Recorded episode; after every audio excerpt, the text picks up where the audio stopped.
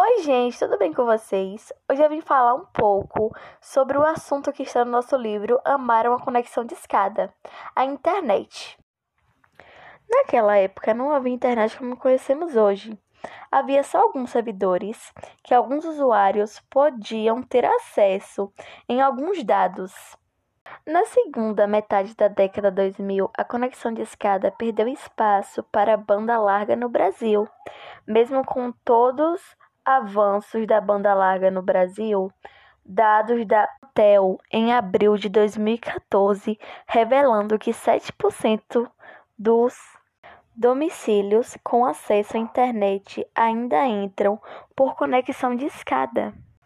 Eu realmente queria ir fundo para saber desde o comecinho da internet até hoje em dia, não saindo da nossa realidade, mas procurar saber como eram as coisas, como todo mundo vivia, porque eu creio que hoje em dia é, nós jovens do século XXI, a gente não conseguiria viver sem internet, porque tudo hoje em dia é baseado pela internet.